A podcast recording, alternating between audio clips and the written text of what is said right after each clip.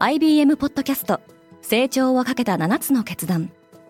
成長をかけた7つの決断とは今後3年間に世界を形作ると予想される7つのビジネストレンドについて IBM が何千ものクライアントとの対話に基づき提言をしたものです。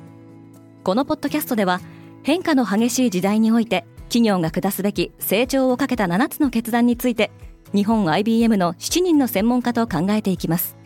今お聞きのリスニングサービスにてぜひフォローボタンからフォローをお願いします。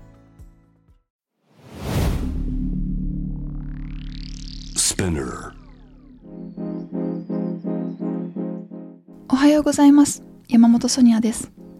2月22日火曜日世界で今起きていること。このポッドキャストではニューヨークのニュースルームから今まさに発信されたニュースレターを声でお届けします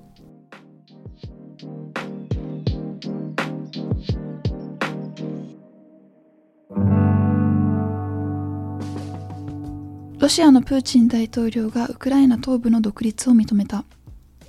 プーチン大統領は親ロシア派武装勢力が実効支配するウクライナのドネツク人民共和国とルガンスク人民共和国の独立を承認するとの考えを示しました。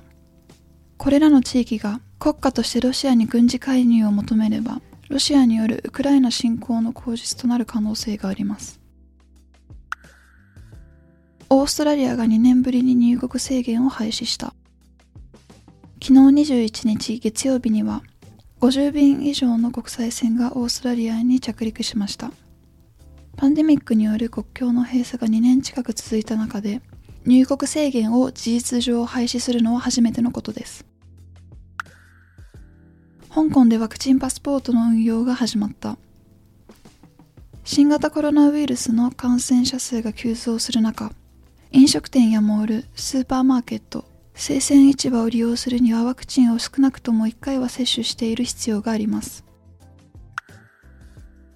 インドにはさらに多くの風力発電所ができるかもしれない。ドイツの大手エネルギー企業である RWE とインドの大手電力企業タタパワーはインドで初めてとなる洋上風力発電プロジェクトの計画を発表しました。バージン・ギャラクティックが決算を発表。アメリカの宇宙開発ベンチャー企業であるバージン・ギャラクティックは、今日22日に第4四半期決算を発表します。同社は今月16日に宇宙旅行チケットの販売を再開。17日にはチャマス・パリハピチアの会長職辞任を発表したばかりです。同社は2019年、パリハピチアが設立した特別買収目的会社スパックとの合併によって上場を果たしています。電気自動車が貨物船の火災を悪化させている。貨物船フェリシティエースは今月16日に大西洋上で出火し高級車を積載したまま今も海上を漂流しています。電気自動車に搭載されたリチウムイオン電池に引火したため消火活動は一層困難な作業となっています。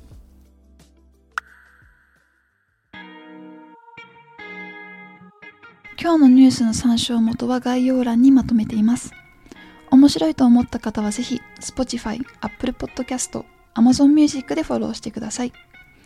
クォーツジャパンでは世界の最先端を毎日2通ニュースレターでお送りしています。ぜひこちらも見てみてくださいね。山本ソニアでした。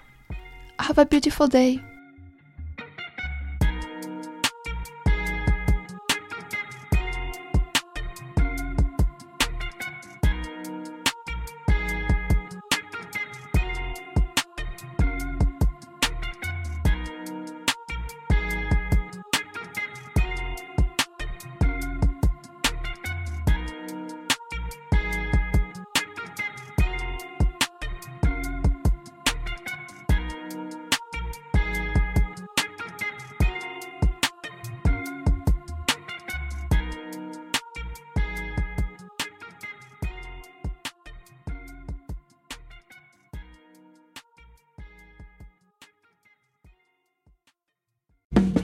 リスナーの皆様より多くのリクエストをいただいている話題のニュースを深掘りしたエピソードを週末の有料版で配信中です。